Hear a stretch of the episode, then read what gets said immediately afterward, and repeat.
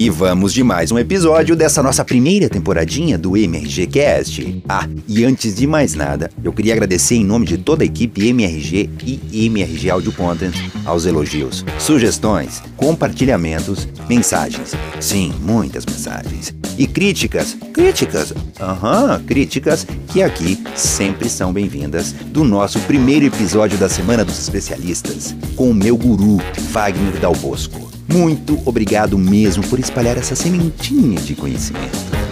E o nosso segundo episódio é com ela, Valéria Feijó, senhoras e senhores. Valéria é publicitária, professora, pesquisadora, doutora em design, mestre em hipermídia e especialista em planejamento de comunicação com ênfase em branding, branding digital, mídias sociais e linguagem e comunicação para web. Tá bom para você, campeão? Ah, esse é o MRG Cast Semana dos Especialistas. Ouve aí.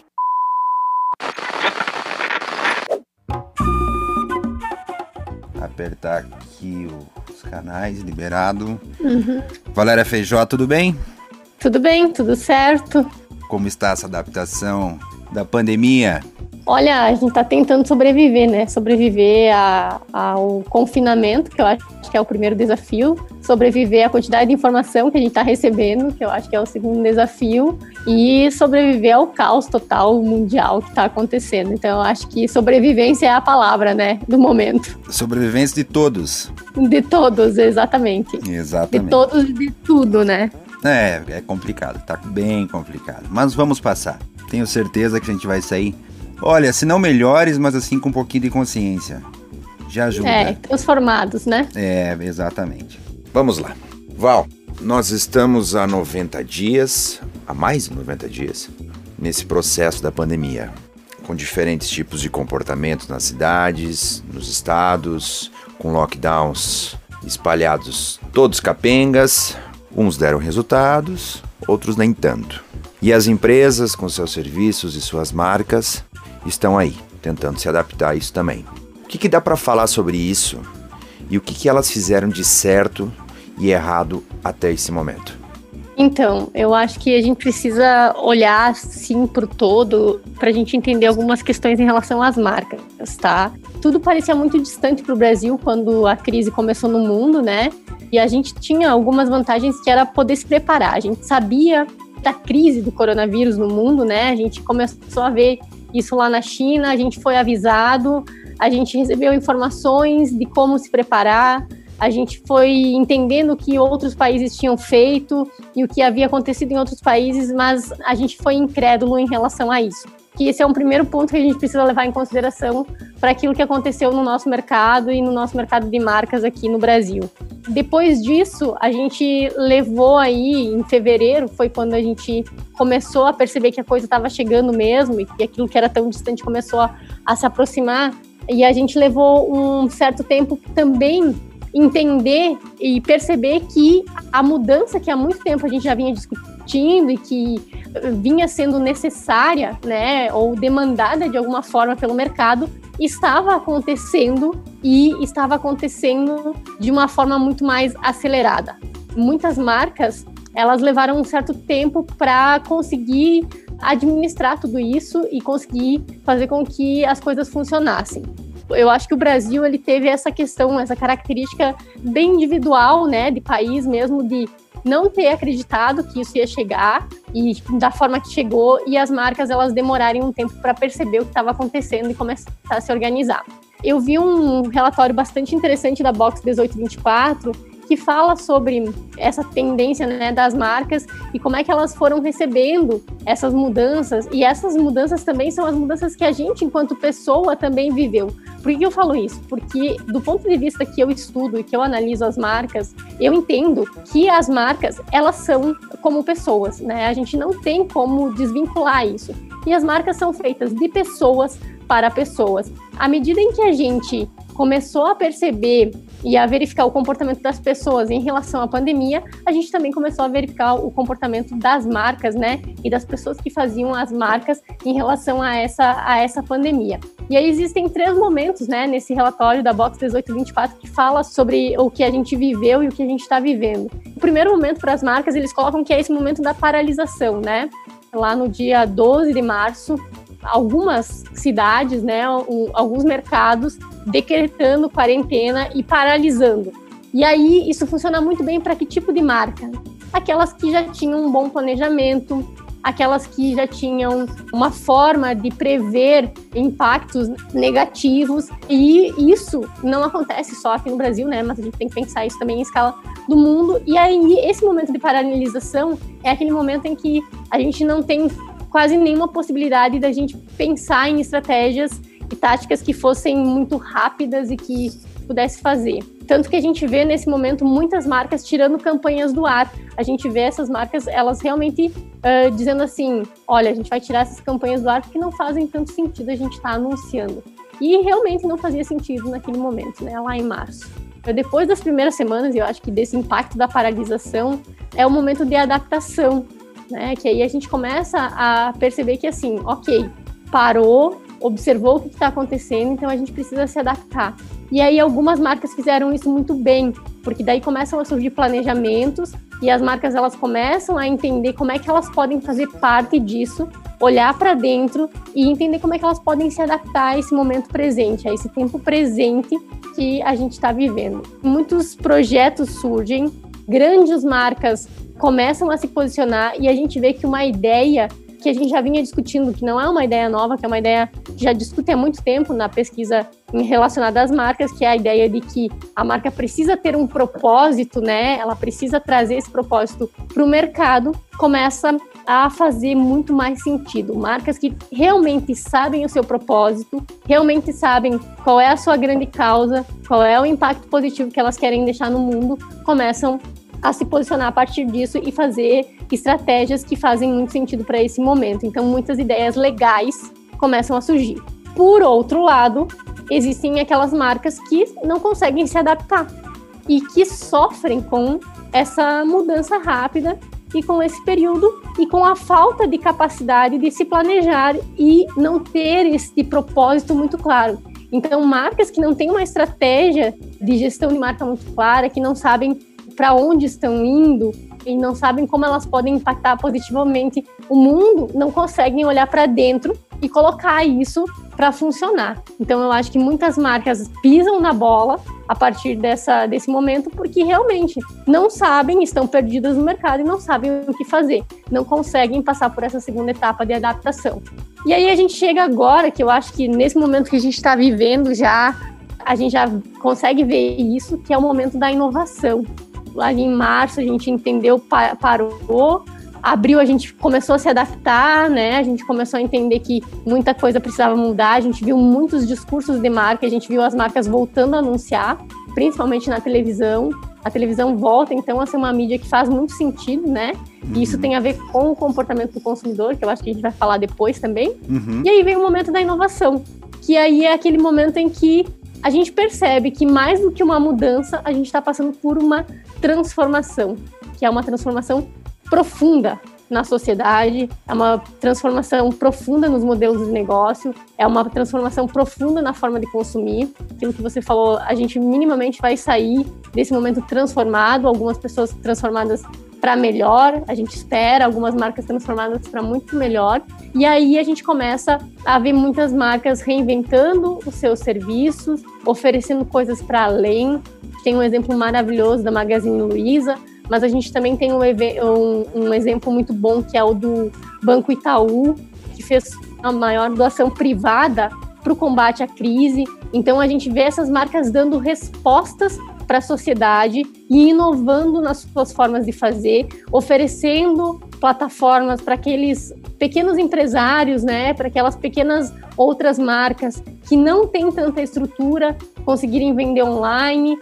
Isso faz com que a gente comece a entender que o mercado e a economia ela não vai conseguir se recuperar se a gente for muito individualista. Então, as marcas que conseguiram passar pelo momento de adaptação muito bem chegam nesse momento de inovação e entendem que aquele conceito também que a gente já discute há muito tempo de inteligência colaborativa é o que faz sentido nesse momento, porque o mundo todo está passando por isso e não faz mais sentido a gente ser individualista, né? É difícil até de, de acompanhar o teu raciocínio porque é muito teórico e prático ao mesmo tempo a gente consegue analisar exatamente o que você está falando e ver exatamente as marcas que estão fazendo isso. Mas nesse aspecto de mudança, o que, que vai mudar para as agências? Para quem trabalha com comunicação? Porque se as marcas mudam, se o posicionamento, se o propósito dela muda, o propósito e o posicionamento das agências vai ter que mudar também, certo? Com certeza. E isso é uma das questões que, assim, o universo da comunicação, o universo das agências, da publicidade da propaganda, também é um universo que a gente já discutia, né, esses modelos de negócio desde 2016, 2017, de uma forma um pouco mais crítica. A gente sentia a necessidade de grandes transformações nesse segmento. Lá em 2016, 2017, mais ou menos, eu acredito que foi mais ou menos por essa época aí, começaram a surgir novos modelos de negócio dentro da área de comunicação que pareciam indicar, né, pareciam dar alguma indicação de como seria esse futuro. Então surgem aí empresas como a Troublemakers, né, como a Inexplorato, a própria Mesa Company, que são empresas que trabalham com um olhar diferente. A gente tem uma mudança de mindset, né, no pensamento de fazer a, publicidade, a propaganda, de pensar equipes, de pensar metodologias, de entender esse mercado. Só que aí em 2019, no final de 2019, essas metodologias ágeis, tudo fazendo muito sentido, né? As agências tentando se adaptar a esse universo digital, o marketing digital que ganhou muita força e de repente a gente entra em 2020 e tudo que a gente estudou, eu acho isso muito engraçado, porque assim, a gente estava começando, eu lembro que ali em fevereiro eu estava apresentando projetos e fazendo consultoria com marcas e apresentando projetos olhando para uh, ah, relatórios de tendência desses grandes birôs de tendência do mundo e tentando entender o que, que esses, esses grandes birôs de tendência estavam dizendo para 2020, quais eram essas tendências para 2020, né? Então a gente, enquanto também profissional da propaganda, tentando entender o futuro. De repente, em março, esse futuro já não era mais futuro, é um ex-futuro, né? Um futuro que nem se, nem, nem se consolidou. E aí, como é que as agências vão se estruturar nesse, nesse movimento, né? A gente vê que a primeira grande questão é que é importante ressaltar, né, antes de continuar, que tudo que eu estou falando aqui é mais inferência, né, que eu acho que a gente tem que pensar sobre isso. A gente está fazendo inferências sobre um futuro que a gente não sabe se vai também se estabelecer, né? Então, aquele modelo de uh, home office que a gente já sentia necessidade, ele se estabelece nesse momento, mas ele traz à tona várias questões, né? Então, eu estou na minha casa, eu estou trabalhando, mas eu estou usando a minha energia, eu estou usando o meu equipamento, e aí isso começa a levantar outras discussões que até então não, não estavam sendo discutidas. Eu mudo todos os meus horários, eu passo a trabalhar mais, eu faço mais hora extra. E aí, como é que isso fica, né? Eu participo de vários grupos do, do país inteiro que começaram a discutir isso. Como é que vão ser esses modelos de negócio? O que a gente vai ver por aí vai ser, né, claro, como eu falei, uma inferência, vai ser uma nova forma de fazer e de pensar realmente a relação das pessoas que trabalham com comunicação com esse trabalho, porque a gente tem nesse no nosso mercado um mercado que às vezes ele é muito desleal com o trabalhador, né? Então a gente vê a importância desse trabalhador da, da, propaganda nesse momento. Há também essa questão das metodologias ágeis, dessa resposta que a gente precisa dar a gente não pode mais demorar muito tempo para chegar na ideia criativa, então a gente tem que fazer isso rapidamente e a gente tem que fazer isso com as pessoas distantes. E a gente vê que isso é possível. Outra coisa é que a propaganda passa, e aí é uma questão bem conceitual, que eu pensava sobre isso muito. A gente tinha lá em 2016, eu lembro que eu li um relatório sobre o sentimento que a gente tem de nostalgia e como negócios nostálgicos estavam ganhando espaço no nosso cotidiano e aí a gente vê que a propaganda agora nesse momento de crise ela volta para a essência, volta a ter na propaganda somente aquilo que faz sentido, aquilo que a gente estava fazendo antes, que nossa a gente usava superproduções, a gente trazia celebridades, a gente fazia. Não está mais fazendo sentido. As pessoas e as pessoas verdadeiras, as pessoas que fazem as empresas, as pessoas que estão trabalhando, voltam a ser importantes. E isso é voltar à essência. Então a gente passa a deixar só o que faz sentido. Isso é um impacto gigantesco. A propaganda ela vai tomar uma proporção e acho que ela vai voltar muito a essa questão de o que, que é importante mesmo. E esse vai ser o principal impacto, né? Então, é um esforço muito grande tentar olhar para o futuro da propaganda. Eu fico tentando fazer esse esforço o tempo todo, porque a gente faz esse esforço todo o tempo, uh, em, em, tempos normais, digamos assim, né? Normais, abre umas aspas aqui. E aí, de repente, a gente vê que algo que a gente nunca imaginava aconteceu e mudou tudo, e mudou tudo muito rápido, e exigiu da gente essa, uh, essa nova forma, que é uma forma que faz muito sentido e que me parece que é o que vai se manter. Negócios também mais enxutos, né? Eu acho que isso vai vai fazer com que se estabeleça uma ação, esse agir com mais respeito, né, em relação ao consumidor também é algo que eu sempre fico pensando que é algo que me parece que vai se estabelecer. O consumo ele é potencializado pela propaganda em todas Sim. as áreas, serviço, produto, enfim, tudo. Com a pandemia, a mudança de comportamento do consumidor está escancarada. Por uhum. mais que o comércio está aberto, as pessoas não estão consumindo. A prioridade é outra nesse primeiro momento.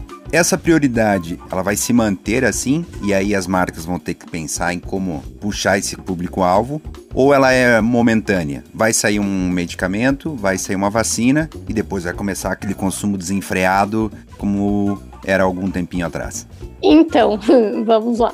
Eu, sinceramente, assim, ó, vou te falar um, dos dois pontos que eu circulo e que eu tento eh, encontrar um equilíbrio. Eu ainda não consigo ter uma opinião 100% formada sobre isso, porque eu acredito na mudança, eu acredito nessa transformação profunda que a gente vai passar, e eu acredito que tem muita gente que vai realmente ser transformado, muitas pessoas, muitos negócios, muitas marcas vão se transformar e que isso vai fazer muito bem para o mundo.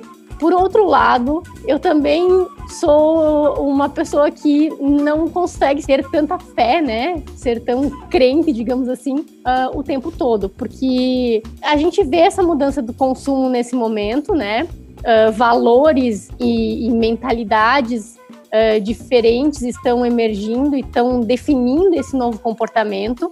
A gente começa a perceber que as pessoas se deram conta de que sua casa, né, do, do que o espaço onde você vive e que você construiu e que você foi montando para você volta a ser importante. Então eu acho que essa é uma grande mudança, é um retorno ao lar esse momento. A nossa casa passa a ser novamente o centro da nossa vida e isso tinha deixado de existir. A gente Era nosso hotel, né? Tempo... Exatamente, a gente ia para casa somente para dormir e assim, a nossa relação com a casa era completamente diferente. Agora a gente tá ficando muito tempo. Esse espaço passa a ser um espaço de entretenimento, de cuidados pessoais, de exercício físico, de trabalho. Então, a casa ela começa a ter esse novo sentido e isso faz com que a nossa mentalidade, os nossos valores também mudem e isso impacta lá no nosso consumo, né? E aí as pesquisas indicam, tá? É, e, e o relatório da McKinsey sobre o comportamento do consumo que saiu no final de abril já indicava que o consumo fora de casa ele deveria cair e, e vai cair mesmo depois que a gente tiver essa quarentena relaxada. Por outro lado, a gente também viu que alguns países que já estão passando por esse relaxamento, né, por esse uh, já viveram o confinamento e agora estão voltando, podendo voltar e voltar a circular pelas lojas, a gente viu uma ressaca e compras exageradas, né? Então a gente viu o caso lá da Hermes na China, que num dia vendeu mais que ela faturava em um ano. A gente viu filas de pessoas na frente das lojas da Zara e outras marcas. Me parece que também tem este outro lado. Por isso que eu falo que eu fico sempre tentando buscar o equilíbrio. Eu sei que vai haver uma transformação profunda, mas eu sei que também vai haver essa ressaca. Né? Uma parte dos consumidores, eu acho que vão viver essa ressaca. Eu fiquei muito tempo sem consumir e agora eu preciso consumir.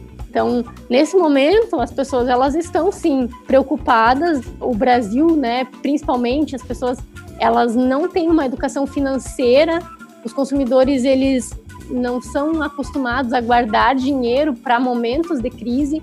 Então a gente vê que as pessoas agora se deram conta de que a gente precisa cortar gastos e esses gastos vêm dos nossos uh, consumos diários esses cortes, eles são muito motivados por uma questão de insegurança, que vem, claro, acompanhada por uma certa reflexão sobre o que eu consumo e o que é a minha real necessidade, mas existe uma outra parte de consumidores que também vai viver essa ressaca, né? As marcas, quando elas comunicam e, e a, a, propaganda, aquilo que você me perguntou também, né? É óbvio, a gente tá nesse movimento que faz com que a máquina gire e as coisas elas funcionem, né? E, e a economia também gire e façam com que as coisas funcionem. Mas aí existe uma coisa que é bem importante, que é comunicar com aquilo que a gente fala de contundência, né? Que é vale o quanto você está pagando, né? Que é você ser ético e, e, e oferecer para as pessoas aquilo que efetivamente elas necessitam e tem um valor que elas saibam que esse é o valor certo que elas estão pagando. Então, essa contundência, ser contundente nesse momento para as empresas e para a propaganda é algo bastante importante. Você falou quando tudo voltar ao normal. Aí que tá. Não existe mais aquele normal. A gente está sempre tentando voltar ao normal. As pessoas querem que tudo isso passe rápido para voltar ao normal, mas não se deram conta de que esse normal não existe mais aquela forma que a gente fazia comunicação, que a gente anunciava, que a gente consumia, não existe mais. A gente precisa aceitar isso, né? A gente precisa ter essa aceitação. E isso é difícil. Então é, é uma linha muito tênue, né? A gente ainda vai ver. Acho que ainda é tudo muito novo, né? A gente ainda tá, tá passando por isso. É legal você falar isso, porque quem mais rápido se adaptou, ou quem mais rápido se adaptar as novas mudanças, melhor vai sair. Assim, ó, é, é regra básica. A negação no Brasil ela tem por dois motivos: pela desinformação, que isso é inevitável, né? E principalmente pela falta de consciência que as pessoas têm. E esses são os fatores que eu acho que são determinantes aqui pra gente que mora no Brasil e que está passando pela pandemia em retardar tanto uma possível solução. Porém, os que conseguiram fazer isso salvaram bastante gente já e devem ser parabenizados. Agora, aqueles que não conseguiram ou que em algum momento achou que isso era uma gripezinha, aí não tem o que fazer. É, isso é uma coisa que realmente a gente precisa começar a pensar, né? Se isso não te toca, você ter lá um número de mortes tão grande e você não se preocupar, é muito difícil, né? É, é dificílimo.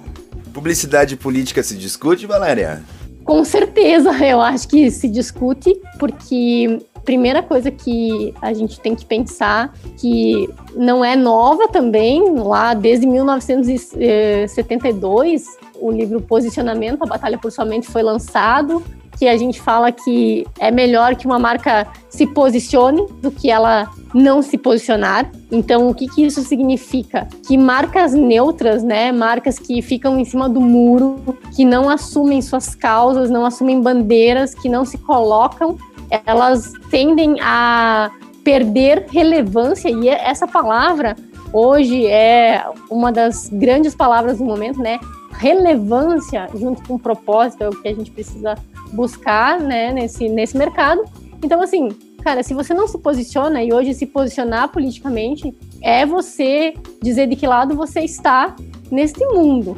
E os consumidores, eles dizem que eles querem isso, né? Então, saiu uma pesquisa que foi publicada pelo Futuro das Coisas, que é uma dessas empresas de tendência, que questionou mais de 30 mil consumidores no mundo inteiro, sendo no Brasil também entrevistados, perguntando se as marcas devem ter um posicionamento político. É uma pesquisa da Century, que é um instituto internacional publicada ali pelo Futuro das Coisas, e 83% dos consumidores brasileiros falam que preferem comprar de marcas que defendem propósitos alinhados aos seus próprios valores de vida e que eles dispensam marcas que são neutras, que não se posicionam. Além disso, a gente tem lá 79% dos consumidores brasileiros que querem que as empresas se posicionem em relação a assuntos importantes nas áreas como cultura, meio ambiente, política, porque agora Agora não dá mais para a gente não se posicionar. E uma outra coisa bem importante é que 76% dos consumidores brasileiros afirmam que a sua decisão de compra são influenciadas pelos valores que as marcas propagam pelas ações de seus líderes. E isso é uma coisa muito importante também, né? Então, quem está à frente dessas marcas, desses posicionamentos, precisa ser muito coerente. Então, as marcas elas precisam se posicionar, principalmente em momentos de crise, né? Numa crise, eu sei com quem eu posso contar, né? E voltando à metáfora de marcas como pessoas, é a gente pensar nos nossos amigos. Para quem que eu posso pedir ajuda? Quem é que pensa do mesmo jeito que eu? As marcas são da mesma forma. Onde é que eu vou? Que compras eu vou fazer? Que coisas eu vou adquirir que fazem sentido nesse momento em que eu estou comprando menos, que eu sei que esse dinheiro de alguma forma vai voltar ou que vai ser investido. Então isso é, é, é bem importante de se pensar. Claro que sempre numa numa ordem de algo genuíno, de coisas genuínas, não de autopromoção, né? Então eu vou me posicionar só para me autopromover, só como um discurso. Não, também não é isso. A gente precisa ter essa relação com efetivamente a essência daquilo que eu, que eu acredito como marca. Isso explica essa polarização que a gente está tendo agora no Brasil, não é de hoje, né, de anos, e porque grandes marcas estão se posicionando. E a consequência de você se posicionar, você tem que correr, né? o risco. Então, Exatamente. Ora, ora vai ser a Magazine Luiza que a gente pode ou não concordar, ora é o o velho da van, que a gente pode ou não concordar, o dono da Smart Fit, quem mais? Esses mega empresários que estão aí que estão é, se posicionando. A consequência a gente vai ver lá na frente. Porque para você virar uma marca indesejada, principalmente nesse período de pandemia, é rapidinho. Errou a mensagem, errou a mão, perdeu. Exatamente. E aí, assim, como você falou, né? Todo um trabalho que a gente leva anos, porque a gente não constrói uma, um valor de marca uh, e uma percepção de marca frente ao consumidor do, do dia para a noite, né? A gente não faz isso. Isso é um trabalho de anos. A gente vai construindo isso. É um trabalho de formiguinha. E aí, quando a gente vê que algumas, alguns CEOs, né, alguns gestores vêm e falam coisas realmente assim que são danosas para a marca, eles colocam para baixo todo esse valor construído por anos. Por um lado, a gente fica feliz por saber a verdade por trás daquela marca, mas a gente também fica muito triste porque todo um trabalho investido em publicidade e em comunicação também se perde, né?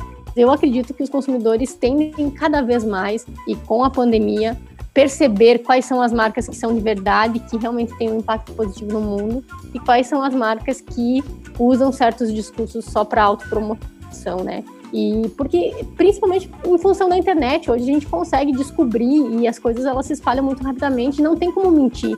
Esses gestores, eles não têm mais como se esconder atrás dos muros das suas empresas. A gente vê, por exemplo, cara, o Nubank, quando a, a Cristina Junqueira, né, uma das fundadoras, ela é vice-presidente, ela aparece na, na revista, na Forbes, na capa da Forbes, grávida.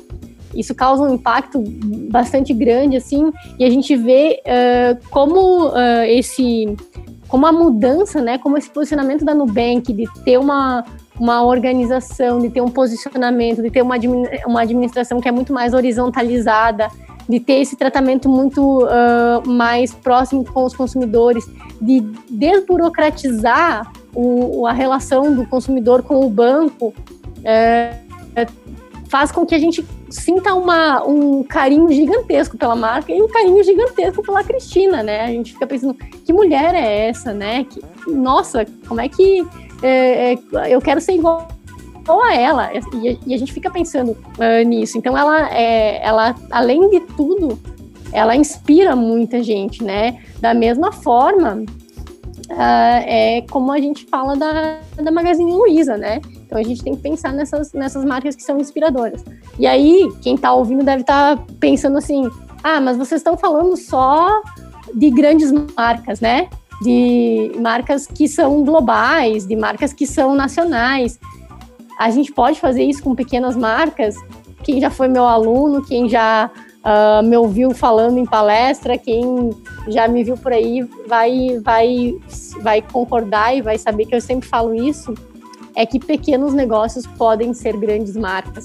Né? Pequenos negócios que têm um propósito muito alinhado que sabem o que querem uh, fazer e querem impactar positivamente, como querem impactar positivamente, a gente pode ver que sim, um pequeno negócio pode se transformar numa grande marca. Isso não é só para uma marca a nível nacional e a nível internacional, né? Vou levar essa frase para mim, Valério. Que frase? Nunca tinha ouvido. Pequenos negócios ouvido. podem ser grandes marcas. Com certeza. Muito legal. Eu acredito. Val, eu ia, eu ia fazer mais uma pergunta das redes sociais, mas nós chegamos a um ponto crítico, porque senão não vai entrar todo nesse podcast. Então eu vou me comprometer contigo de gravar uma parte 2, que vai ser depois dessa pandemia, e aí a gente pode falar como é que as pessoas se adaptaram, o que, que elas fizeram com as redes sociais, que você é especialista nisso também, né? Que Sim. só isso, só esse assunto já dá um podcast inteiro. Todo mundo utilizou a Vera as redes sociais. Então, a gente vai ter que fazer um próximo podcast falando sobre esse uso de rede social e aí você nos dá mais essa aula, que é sempre bom falar com quem entende do assunto. Então, você ah, que está ouvindo, certeza. você que está ouvindo, que tem uma pequena empresa, uma pequena agência, ouça, pequenas empresas podem ter grandes marcas. Val, mais uma vez, obrigado, tá? Obrigado pela conversa, obrigado pela aula. E é sempre bom falar com quem sabe das coisas, sabe? É muito bom. Nesse momento de desinformação, de fake news, de todo mundo achando que a Terra é plana, a gente tem que ouvir pessoas que nos dê um norte. Calma, principalmente para encarar esses desafios que a pandemia está trazendo, mas nos dê um norte. Com pesquisa, com ciência, porque ciência deve ser valorizada e você traduz muito bem isso nas tuas falas. Obrigado, tá? Eu que agradeço, agradeço a oportunidade de conversar, de trocar uma ideia. Eu acho que é justamente isso que você fala, né? A ciência, a, o conhecimento, a gente olhar para o que está acontecendo e refletir. Eu acho que esse é, é, um momento muito de reflexão e o que, que a gente realmente vai levar de transformação para o nosso novo normal, né? Se a gente pode chamar assim, pós-pandemia. Eu acho que é isso. Novamente agradeço. Estamos aí para quando vocês precisarem, para um próximo episódio, para falar só de mídias e redes sociais, que isso dá muito pano para manga. E só também para falar do lançamento, né, da SpaceX e de Terra Redonda, que é importante, que também dá muito pano para a manga. É isso aí, beijão e obrigada. É isso aí. Deixe sua pergunta, deixe sua crítica, deixe seu elogio em nossas redes sociais, no Instagram e no Facebook. Conheça MRG e compartilhe esse nosso projeto. E nos próximos episódios a gente vai trazer mais especialistas. Um abraço, fui!